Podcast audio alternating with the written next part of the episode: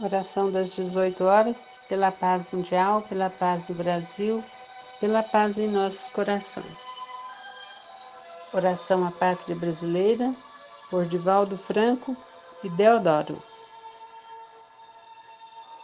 Pátria Brasileira, abençoada pela fulgurante luz das estrelas do Cruzeiro do Sul, estás programada pelo Senhor da vida para que sejas, em futuro não distante, o centro de irradiação do Evangelho restaurado.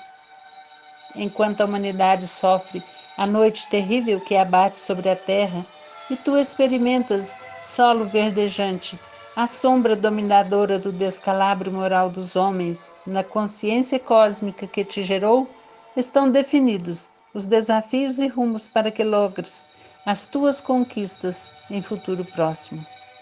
Dormem nas montanhas em que te apoias e na intimidade das águas oceânicas do Atlântico que te banham de norte a sul, tesouros inimagináveis que te destacarão mais tarde do concerto econômico das grandes nações.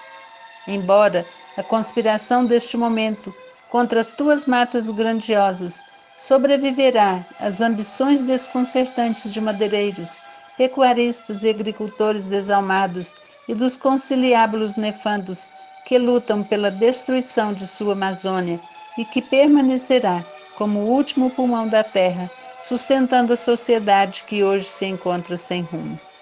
Padeces, na conjuntura atual, a sistemática desagregação dos valores éticos, morais, políticos e emocionais, os mesmos que abalam o mundo, mas esses transitórios violadores do dever passarão, enquanto persistirá a tua destinação histórica, pátria do porvir. Conseguiste libertar-se da mancha cruel da escravidão em etapas contínuas, que culminaram no gesto audaz da tua filha, que não teve pejo de, na sua ausência, pai, por fim ao abuso da exploração impiedosa do negro, também seu filho, no eito terrível e hediondo das perversidades. Logo depois, já livre do jugo, da pátria mãe que te humilhava, pondo-te em subalterna situação, aspiraste por voos mais altos, que um dia se transformaram em liberdades democráticas que sorriam para ti. E o teu pavilhão verde, azul, amarelo tremulou numa república que, a partir de então, podia compartilhar do banquete internacional realizado pelos povos livres da terra. É certo que ainda estertoras Neste momento de desafios, quando a cultura cambaleia, a ética desfalece, a moral se perverte e os direitos humanos esquecidos são postos à margem pelos dominadores ignorantes de um dia, tu, porém, sobreviverás a toda essa desdita, Brasil. Compreende neste momento a desenfreada manobra dos manipuladores da opinião pública e a daqueles que te dilapidam os valores, transferindo-os para os paraísos fiscais da ignomínia e da insensatez, porque esse hediondo crime contra a tua economia e os milhões de vidas será de duração efêmera. Eles morrerão, deixando tudo em contas secretas em aplicações de que jamais se utilizarão.